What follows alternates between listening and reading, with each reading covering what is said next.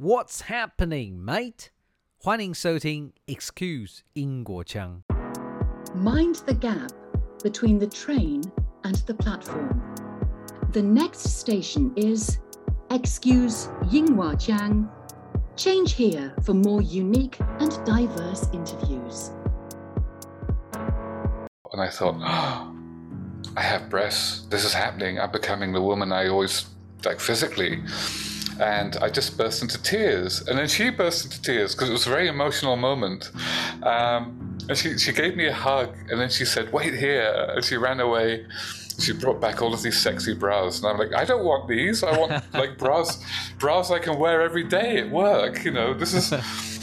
And then, but then I'm looking in the mirror and I'm thinking, no, I need to do this. This is who I've always been. Of all the guests I've talked to, this interview may well be the timeless wake up call. Kim Asher, also known as Jin Rui Huang, is a trans woman now working in one of the fastest developing industries in Taiwan offshore wind.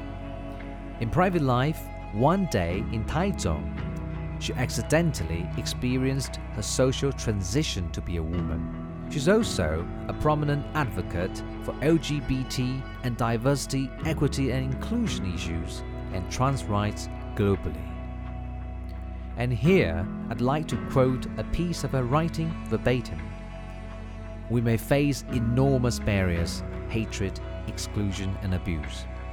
But the richness of how we grow in our transitions compensates us for those hard costs. Let's listen on to her revelations about her journey of self discovery and the episodes she has experienced and a world she longs to see. It's so good to speak with you. How are you, Kim? Hi, I'm good. Very happy to be here. Thank you. Likewise. Firstly, would you like to tell us your background? Well, I'm in Taichung uh, and I work in the wind farm sector. Uh, by training, I am a hydrographic surveyor, which is uh, a very specialist type of scientist where we study everything in the sea from the surface of the water down to the, the seabed. So everything in the water column, as we call it. Um, and we use that to position things offshore and we use it to, to study the behavior of the ocean, the tides and everything else. So that's my, my specialist training, but for the many years now, I've been quite a senior manager in the industry. And um, so I, I, manage more complex projects and, and uh, parts of these these things. But I'm also uh, I also have a degree in international politics and political theory, uh, and I'm an artist as well. And I cook. I cook a lot.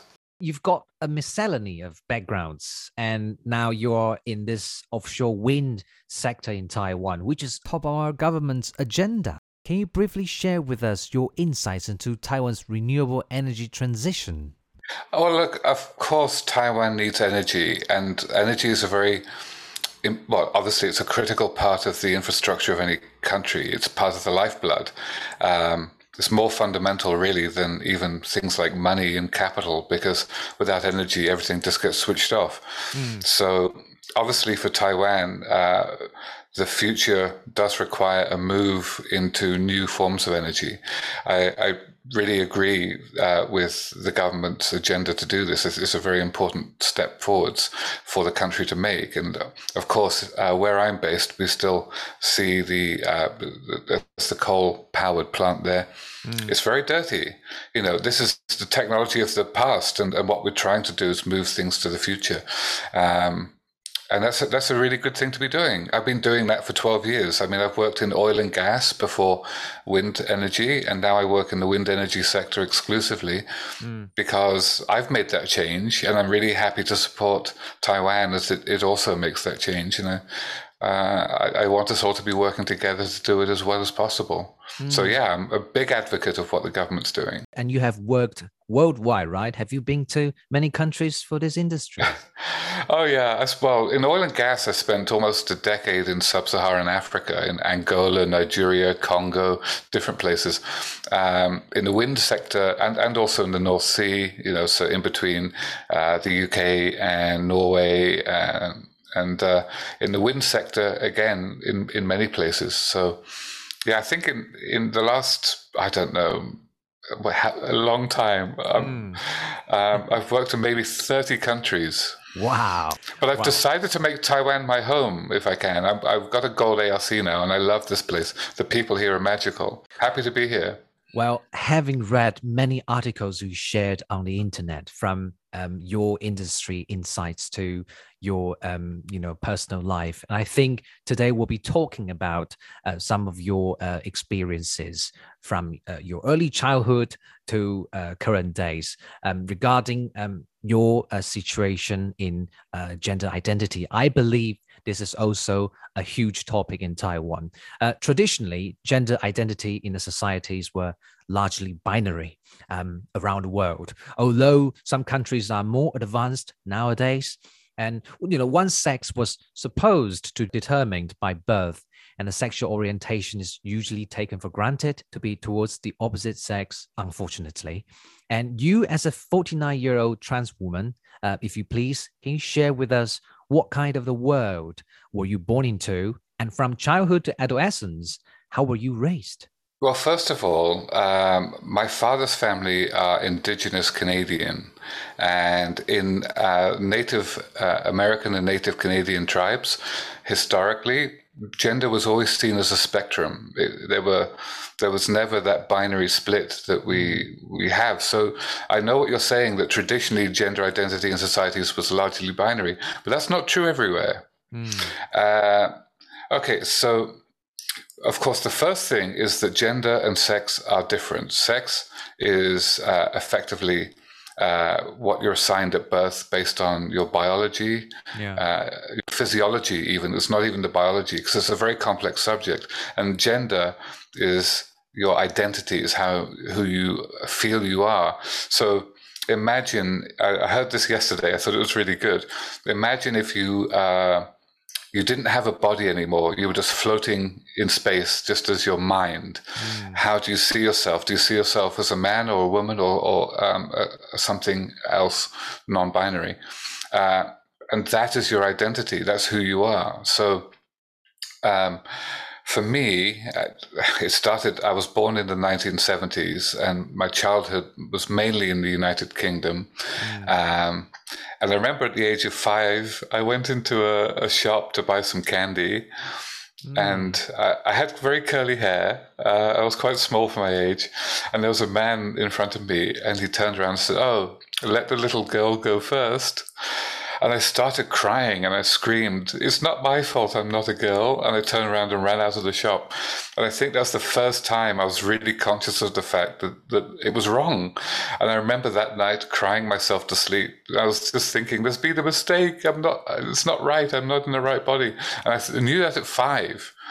Um, and then, of course, you know, in the 1970s, uh, mm it's it was not something that anyone really talked about. Of course, there were some people uh, that would undergo a transition in some form, and there was uh, there's always been an LGBT community in some shape or form. It's always been part of nature. Right. You know, it's not even exclusive to humans. Both gender as gender spectrum and mm. sexual orientation is is a variety has a, a manifests in a variety of ways across many many species. It's well documented, so it's not something that is unusual in nature. It might be uncommon, but it's not unusual, mm. and we have intersex people, non-binary people, transgender people, and and we're proof of that. Just the fact we exist. So you know, and then of course, um, sexual orientation is a different thing, and, a lot of people that don't know anything about it think that that uh, who you find attractive and your gender identity are the same thing, and they're not, not at all. Being gay or being lesbian is completely different. So it, it really is about um, socially, what do you recognize yourself as? And um, it, it, can change from time to time and maybe you will never know when you are um, more senior in age uh, so what did you feel when you were little did you think there was an air of hostility throughout your adolescence i wouldn't say it's hostility so much i mean it does uh, look of course um, it, it manifests as hostility if you express anything because there's resistance against it. Mm. But it's, it's a very complex area because I think a lot of transgender people, when they're very young, before puberty, they're conscious of the fact that their, their gender identity is different mm. than than they were assigned at birth. But when puberty hits, so you know, I, when I got to eleven, it hit me quite hard, and my testosterone went quite high. I, I was shaving by the time I was eleven. Yeah, I had yeah, that, that was a big problem. And of course, I went from being the smallest child in the classroom to being the tallest. You know, one meter eighty four by the time wow. I was like six, sixteen. So. Um, so testosterone was very high, and that that kind of makes you the testosterone is quite a powerful hormone, mm. and it mm. makes you quite confused about things as a, even as an adolescent, as a teenager, and, and everyone goes through a, a, strange period of time. But yeah. when you're transgender, I think that's even more complex. Mm. And then once you know, once you get past that, um, yeah, it's there. But society is saying men do this and men do that, and be a man and don't cry and and you know, mm. be masculine. So, yeah. Yeah, yeah. So you're forced by society, by your teachers, by eh, the, the, the, your friends, by your family, everyone. Everything in society tells you to be a certain way. Mm-hmm. And that's really damaging to to us. And that was that was much stronger in the 1970s, 1980s. Growing up, I think things are definitely getting a bit better. But of course, older parents and older generations and families with older attitudes um, they haven't quite got there yet. So, mm. and it's hmm. not their fault. It's, you know, this is not about fault. It's not about blame. It's not about looking to point a finger at anyone. Mm. It's just to say, actually, scientific fact and reality are different than social practice has been, uh, um, you know, been mm. been occurring, and we need to move forwards. We need to move forwards in line with reality, and we need yeah. to make sure people are supported regardless of who they are to be comfortable in their own skin. That's what it's about. Mm. Back in the 19, let's say 80s, how what was your you know moment of realization that you know your sexual identity and orientation strongly conflicted or even confused your mind? Was it really a struggle back in the 80s for you? Oh, oh, it really was. I mean, I remember I saw a, a transgender woman on a TV show, on daytime TV. I think it was in the summer holidays, and I was maybe about 14 or 15 years old. It was the first time I ever knew that this existed as a thing. And I saw this woman, and I thought, oh my God, she's beautiful. And I, I immediately thought, oh, I wish I could do that. Oh. And then, but I, I just didn't think I ever would be able to. I thought that's absolutely impossible for me. There's no way that that's that's like a miracle. It's like a dream that could never happen. You mm. know, I'll, I'll never have enough money. I'll never find where to do it. I don't know how it's going to happen, and, and so it just it, it was a source of sadness for me. And I remember actually my first. Okay, we need to also talk about sexual orientation, which is a very uh, complex subject mm. because um, I'm bisexual as well, hmm. and mm. funnily enough, the change in uh, hormones that you take can often change your sexual orientation.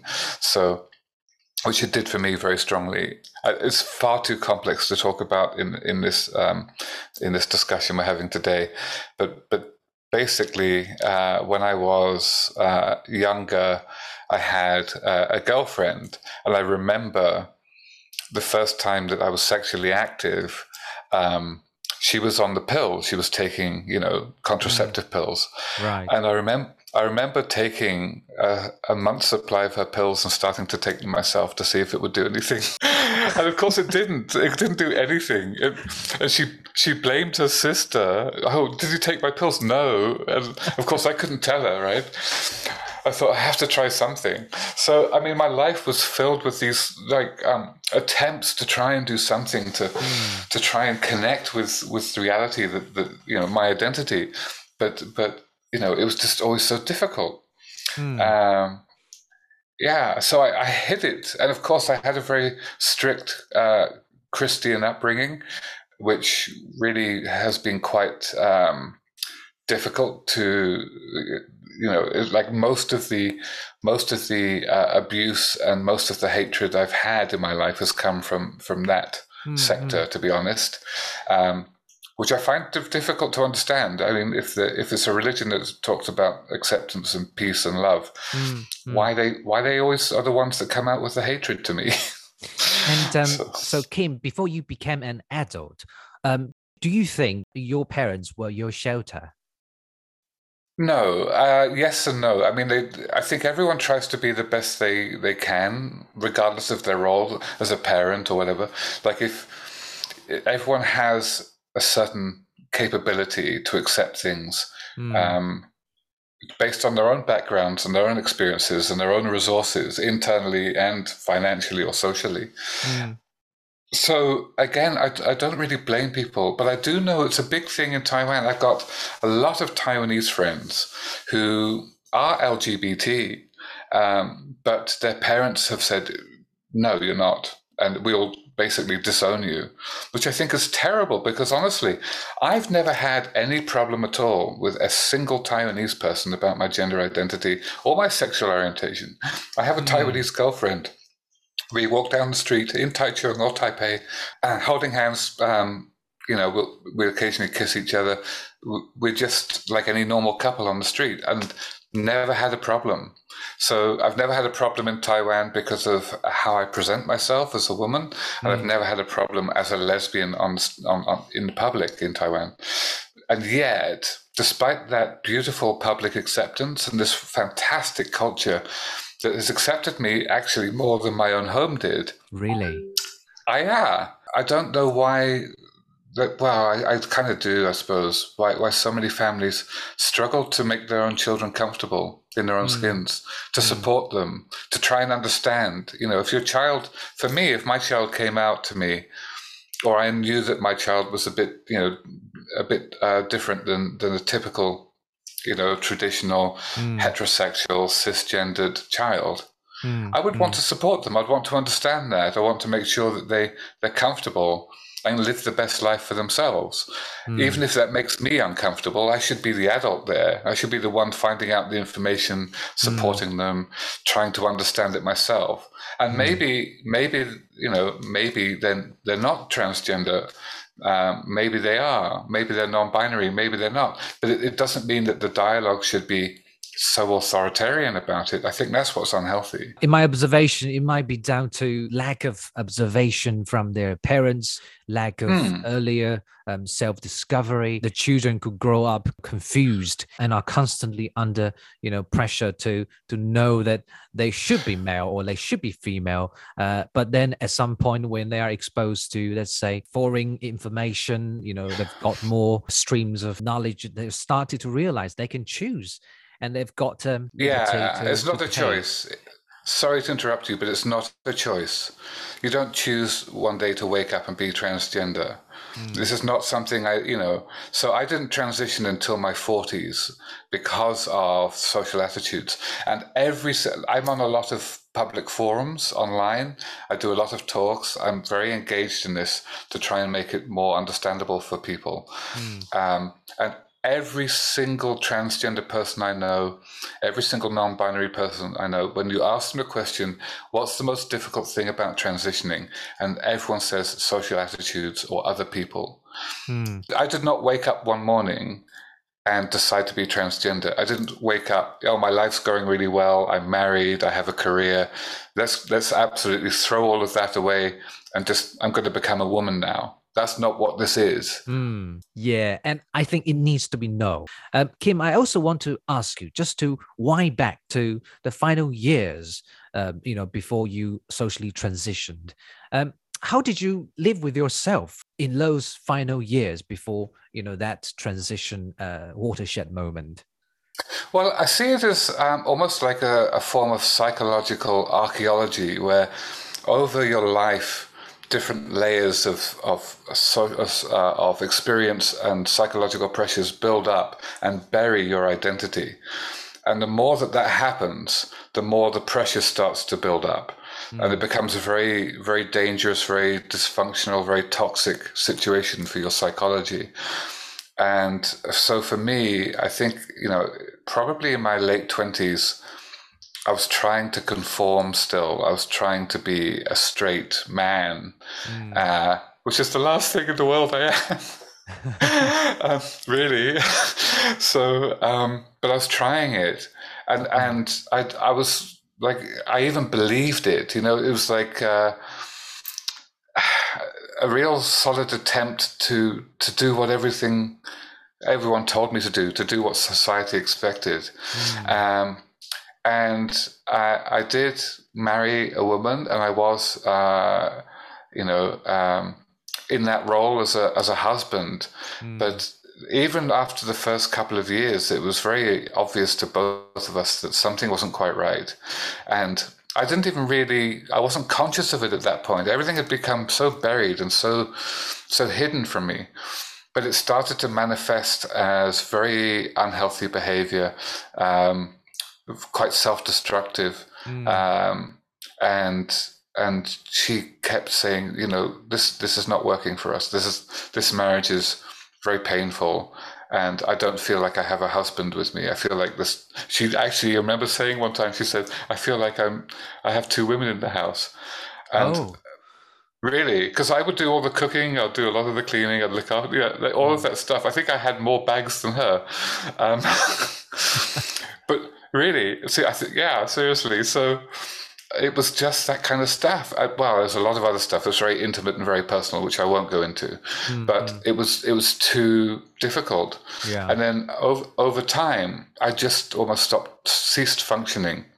And I hmm. tried transitioning uh, in my early 40s, like probably even late 30s, it might have been. No, I think it was early 40s um, when I was working offshore. And I, um, and I, I, I, was on estrogen. I was taking uh, female hormones and uh, and other you know drugs to, to block the male hormones. Right. And I um, uh, some people on a ship found out, uh, and they weren't that accepting of it. In fact, I got a lot of abuse, and it put me in a very, very bad situation. Mm. Um, it's the only time I've ever walked off a project or walked off a ship in my entire career. When it got to port, I just walked away. I stopped taking hormones. I spiraled into depression, and it got to a very dark place after a couple of years. I put on a lot of weight. I put on about 40 or 50 kilos. Oh. Um, really very depressed. I, am not, you know, like it got to a, a, very bad situation where I was choosing to basically end things or I had to transition. Mm. Um, luckily, I found a brilliant therapist. Um, we, spent about two years going through a lot of the trauma in my life and a lot of the problems I was facing. And she helped me. And then it got to a stage where, okay, I'm doing this now. And uh, I, I, made a second attempt to transition, but what happened then was I couldn't access medical resources reliably enough because I was working on ships going around mm. the world. So I would I would try to do it, but then I would run out of hormones because the trip was extended from one month to three months. Ran out of drugs, um, which is not good. You don't want your body to start and stop no. all the time. Mm. So again, I stopped which again made me a bit depressed. Um, but I was in a much stronger mental place at that point. Mm. And then uh, I, I actually stopped working offshore for about a year. I said, okay, my health is more important than this, and my mental health. And I just started transitioning at that point, and that was back in early 2020. But even at that point, because I, I know where you're going to go next. Okay, should we carry on to the next point? Because I think when I actually arrived in Taiwan, I was still presenting as a man, but I'd been on female hormones for a year. Um, did you try to hide it, or you want to that your peers know that you're actually about to transition? Yeah, that's the thing, right? So I thought because at that point I was, you know, looking like uh, a middle-aged man, um, but uh, as I was taking the female hormones, I just thought, okay, the female hormones were stopping most of my depression, most of my problems. Mm. You know, and they relieved a lot of my symptoms of dysphoria, and uh, I thought, okay, that's good. I've, I've, I can do this. I'll just take the hormones. I'll live very quietly as myself. You know, mm. I never expected to be in a relationship with anyone again. I just accepted that that was it. You know, I would be underneath completely feminine, but to the world, everyone would just say, "Oh, um, you know, you're a man. Like, fine, okay, sure, whatever." Oh. So But- yeah, it, was really you know a, a stage of self denial, right? Because it was just so hard to to jump over that you know dilemma. Yeah, when you're in your forties, it is tough and old. I mean, you know, so I never, I didn't think I'd ever look like a woman. I didn't think I'd ever be seen as a woman. I didn't ever think I'd be accepted as a woman. Um, I had no idea what my body would be like. I had no idea about any of it. All I knew is I just couldn't continue as I was. But the, the literally, okay, so my blood pressure before I started taking hormones that last time was 240 over 140. Wow. I was literally, yeah, I was walking around like a, an aerosol, just ready to explode. Within a week or two of starting estrogen, it was down to 140 over over 80, and now it's completely normal. It's like you know, Olympic athlete Ah, blood pressure. Good for you, Kim. Yeah, and I, I don't work out or anything. I- When I do, I'm quite physical with my job, but I don't really do anything specific to to maintain it. It's just literally my body's just happy as it is now. yeah, So, that's, that's yeah. that's the drug to you know to to life, happiness. Just uh, keep- Totally. Yeah. And Kim, I want to bring back our focus because um, in one of your YouTube videos, you said you had just become one year old. Congratulations. Yeah, that's right. Yeah, it seems you accidentally socially transitioned. Then, uh, if you don't Yeah. mind, yeah, share with us how it came about. Sure, I'd love to tell the story because it's really funny. And actually, a lot of the stuff we talk about is really serious. So it's good to have a light-hearted uh, moment. Um, so basically, I'd had, well, my body had changed quite a bit. And of course, at work, I was still presenting as a male. I mean, I was quite androgynous looking, I think, at that point. But um, I, I, I wasn't really psychologically ready to transition uh, in front of the world, even though my body underneath was quite female at that point. Yeah. So I, um, but I got to a stage where it was quite hard for me to hide my chest. Um, it, it had grown quite a bit, and so I was struggling with that. So I thought, okay, I have to handle this. So um, I asked a, a taxi driver to take me to the biggest department store in Taichung. Now, at the time, I'd only been in Taiwan for about two or three months, and I didn't really, I'd been working all day, every day, seven days a week at the port in Wuqi. This was my first first weekend to have a bit of freedom. And I asked them, the taxi driver, to take me to the biggest department store in town. he didn't. He didn't. He took me to the furthest one away, so to Sogo, um, which But I that is love. also and I big still- enough, isn't it? it's big enough. It's big enough. Yeah, yeah. But Yeah. you know, so the Shinkong would have been, I think, bigger. But um, so I went. I went to Sogo. I went in there, looking very masculine, I suppose, at that point. The exterior, anyway. I still had facial hair, Hmm. um, and. I, I, I was trying to find the courage to go in and buy a bra, and so uh, looking quite masculine to go on the fourth floor, and there's a woman there who she she was quite uh, she could see I was struggling, and she asked me in, in Mandarin, which I don't speak. I'm learning, but I don't speak it that well yet, as you heard before the interview. that was all right. I'm trying. I'm trying. tell the So audience, anyway, sorry, it's just to tell the audience what your Chinese Uh-huh. name is. uh, 你好，我是金瑞荒。 That's brilliant. Ray is wisdom, right? Uh, that Yes. wisdom rate, yeah. And That's right. and the final one is Phoenix. Huang, Feng Huang. Yeah, so Oh, I'm how Ph- beautiful. Phoenix. Thank hmm. you. That's because of my connection to Jotien Shenyu, which of course I can't say, and you'll tell me I've said it wrong. No, it's quite understandable. Jotien Shenyu. Yeah. That's, that's what I said. That's, that's very close. All right. Back to your story at Sogo. What what what went on then? Yeah, so um, I, I, explained to her using Google Translate, you know, I'm here to buy a bra for myself. I'm transgender, and I need to manage my breasts. And so she looked quite confused, but she took me into a room and she measured me and I took off my, my top. And she looked quite surprised. She said, ah, You have something there. I said, Yes, I know. That's why I'm here. so then she understood, I think, and she went away and she got some bras and she tried. Uh, she helped me get get in a bra. And for the men in the audience, first time you put on a bra when you have quite sizable breasts, it's not that simple.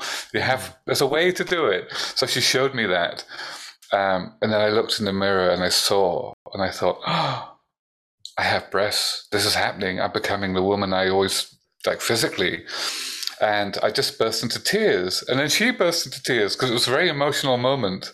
Um, and she, she gave me a hug and then she said, Wait here. And she ran away. She brought back all of these sexy bras. And I'm like, I don't want these. I want like bras, bras I can wear every day at work. You know, this is. And then, but then I'm looking in the mirror and I'm thinking, no, I need to do this. This is who I've always been. So wow. That at that point, I realized I can't I can't be non-binary. I can't pretend to be a man. I have to be me. Mm. So I then the rest of the day going through the entire Sogo, increasingly looking less fa- uh, masculine and much more feminine, until I was basically looked, you know, completely almost like I look today, um, but with a bit of facial hair and no makeup. Mm. So I still my face looked very quite masculine, but my body was looking really feminine. And mm-hmm. so I went down I have to give them a plug because they're wonderful people. I went down to Shiseido in Sogo in Taichung and they spent three hours with me. Amber there is amazing. She spent three hours showing me how to do makeup, showing me how to do skincare. And honestly, to this day, a year later, because um, it was, I think, about the 1st of February last year that this day happened. Um, I do my makeup exactly the same way she showed me. And everyone says to me, Oh, your makeup looks great. I'm like, Oh, thank you. and then I left there with all of these shopping bags. Like I bought, because honestly, I'm like, I'm tall. I'm not like the average Taiwanese woman is about half my height. So trying to find any clothes that could fit me in Sogo, I mean, half the time I tried something on, I looked like an old Chinese woman that was six foot tall with stubble. So. Were you able to find some? I did find some stuff, yeah, but a lot of it I never even ended up wearing. I oh. literally spent thousands. well, I spent hundreds of thousands of of, um, of Taiwanese dollars, and half of it I never wore. Really, hmm. uh, so I ended up giving it away to the, the staff in the, the hotel I was staying in at the time. Oh. Uh, so, yeah, wow, what what a watershed moment for you, really. Yeah, um, yeah. And, it got you know, difficult after that, though. You know, like the first day I went into work dressed as myself as Kim, that was tough. But yeah, I, am here now. Everyone knows Kim. I think. I, I, think I'm quite. I have quite a public personality in Taiwan now. I think. May I know what the the very first reaction from your peers, you know, upon seeing your new identity? Well, you know what? The first person to see me was a Taiwanese woman who's one of my best friends called Monica. Hey, Monica! um, and I was sitting in the hotel reception having having dinner. The first time I was ever dressed as myself. And she walked in and she didn't even raise an eyebrow. She just walked up and said, Oh, hi, can I join you for dinner? I'm like, Yeah, okay. She was brilliant. She and then she said, "So what's happening here?" And I said, "I said to her, look, I'm transgender. This is me. I'm, I'm now. This is me for the every day. So." And I had to, of course, up until that point, I'd been using my old name. Mm. And then I said, no, my name is Kim, and this is who I am.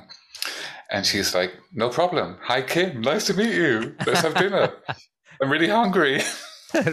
Reintroduction. yeah, yeah. She was brilliant. But of course, look, so I've never had a problem with a single woman.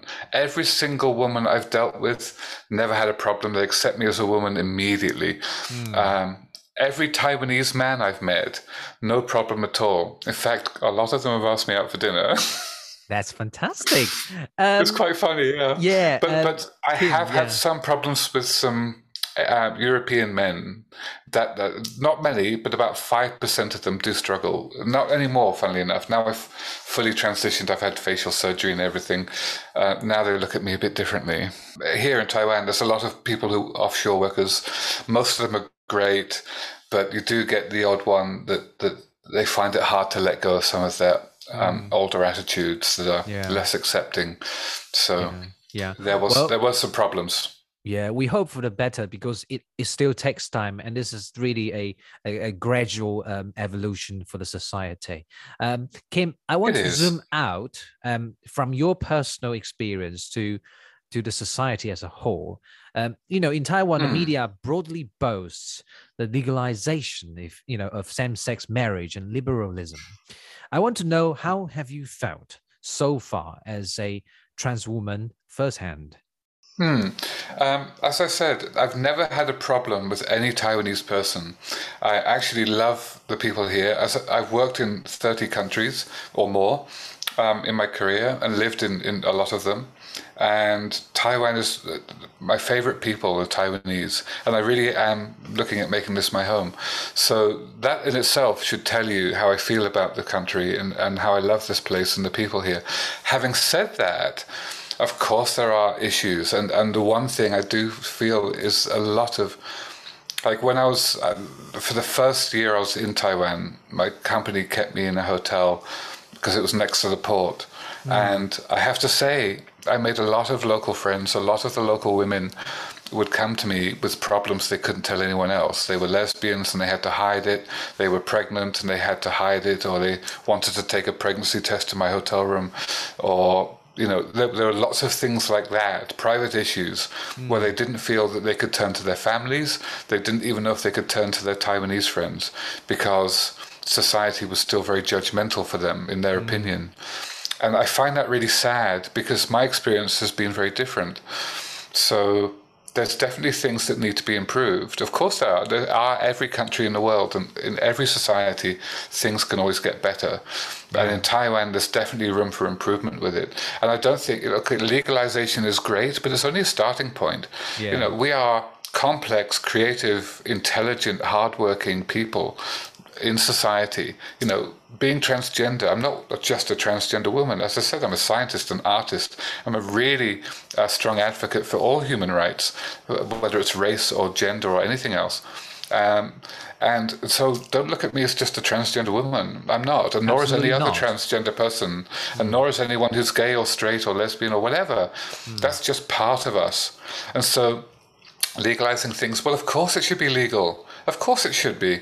Why wouldn't it be? Why why should we be uh, illegal for ex- like in 71 countries in the world it's illegal for me to exist as myself. And in nine of those countries I can be killed legally by the government for being me.